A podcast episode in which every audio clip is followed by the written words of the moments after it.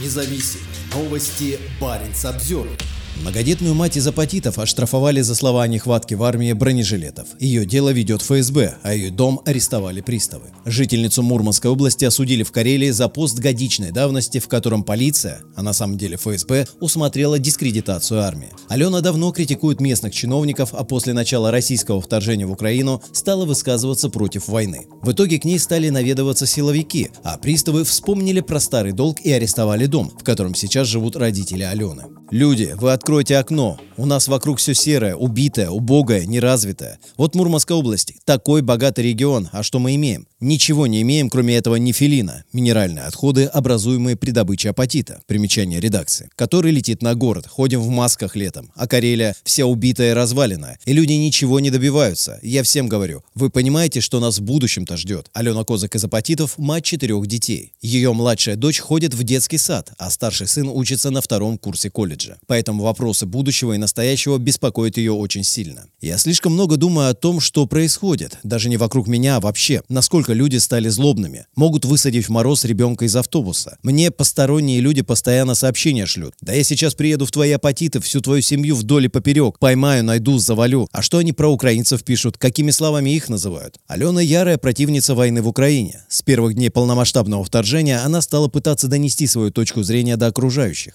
Писала посты в соцсетях, комментировала новости про убитых героев СВО. Алена не боится высказываться и в офлайне. Я работаю мастером педикюра. Иногда приходят клиенты и начинают обсуждать увиденное в телевизоре. Приходится говорить, что телевизор я не смотрю, а все, что по нему показывают, вранье. Мое мнение не поменяется. Они едут туда убивать, и оттуда возвращаются гробы не героев, а убийц. Но такие клиенты у меня больше не появляются. Правоохранительные органы долго не трогали Алену Козак, но летом прошлого года решили все-таки поставить активистку на место. В августе Алена приехала к своим родителям в поселок Пяльма на востоке Карелии, и к ней начались визиты силовиков. Первым прибыл сотрудник полиции, заявивший, будто Алена оскорбляет в соцсетях главу поселения Оксану Гришину. На следующий день к женщине снова пришли, но уже из службы судебных приставов. Они наложили арест на дом Алены Козак, где сейчас проживают ее родители. Причина – старые долги в общей сложности на 370 тысяч рублей. У меня действительно есть долги, но я потихоньку гашу. Каждый месяц какая-то сумма списывается, объясняет Алена. При этом бывший муж по алиментам гораздо больше должен, однако никто к нему не приходит. На третий день к Алене явился представитель главного репрессивного ведомства России, ФСБ. Причиной визита стали комментарии Алены в соцсетях, но какие именно осталось загадкой. Зато сотрудник ФСБ, не стесняясь, рассказал, что его коллеги имеют прямой доступ к чужим страницам. «Вы, — говорит он мне, — импульсивный человек. Начинаете кому-то сообщение писать, а потом раз и удаляете.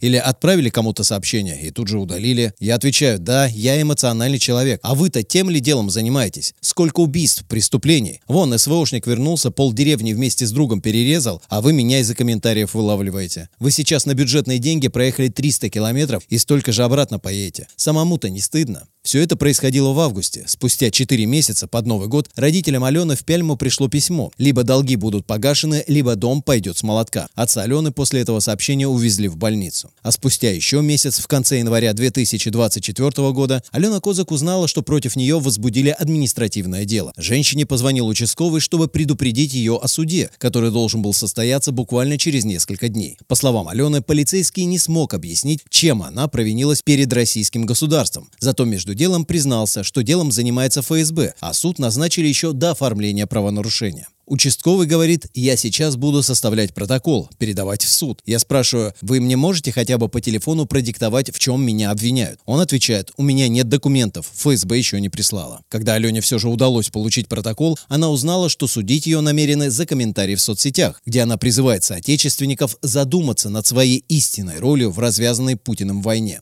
Это пушечное мясо, бронежилеты за свой счет и загранотряды. Это групповые изнасилования и бомбардировки детских садов. Сегодня вы бесправные рабы, которых посылают умирать за то, чтобы ваш рабовладелец управлял вами вечно, написала Алена в соцсетях в феврале 2023 года, то есть год назад. По этому высказыванию была проведена лингвистическая экспертиза. Как выяснилось, Алена имела в виду, что вооруженные силы России не обеспечивают военнослужащих средствами защиты, а солдаты и офицеры вынуждены покупать обмундирование за свои деньги. Тем самым самым, по мнению составителя протокола, женщина дискредитировала армию России. Солдат действительно собирают на фронт за счет родственников, чему есть многочисленные подтверждения. О нехватке бронежилетов говорила даже сенатор Людмила Нарусова. Но никто не штрафует за дискредитацию ни Нарусову, ни правительственная РИА Новости, писавшая, как родственники мобилизованных бегают в поисках снаряжения. Алену Козык судили из Пудожа. В процессе она участвовала по видеосвязи. Судье Сергею Копину понадобилось ровно 20 минут, чтобы разобраться в деле, уйти в совещательную комнату и вынести вердикт – штраф в 30 тысяч рублей. Это может усложнить выплату долга, который необходимо погасить, чтобы приставы не отобрали родительский дом. Тот факт, что к преследованию Алена подключилась служба приставов, она связывает со своей активной позицией. Козак жестоко критиковала и губернатора, и региональных чиновников, и районной власти. Последним, например, доставалось за то, что они фактически оставили без жилья любимого в Пяльме тренера Александра Покатила. Осенью Алена вместе с единомышленниками организовала ремонт в его квартире. Чиновники с этой задачей справиться не могли. Сам Покатила несколько лет назад лишился сына. Молодого человека зарезал местный предприниматель Валерий Минин. Минин получил срок, но война в Украине сделала его свободным человеком. И теперь не отбывший наказание убийца живет по соседству с отцом своей жертвы. «Я всегда боялась, что из тюрем начнут отпускать всяких преступников. Ровно это и произошло», — говорит Алена. «И теперь не знаешь, кому дверь открывать. Если 3-4 года назад я могла на трассе попутчика взять, то теперь нет. И я буду ехать, плакать, что кому-то, возможно, не помогла.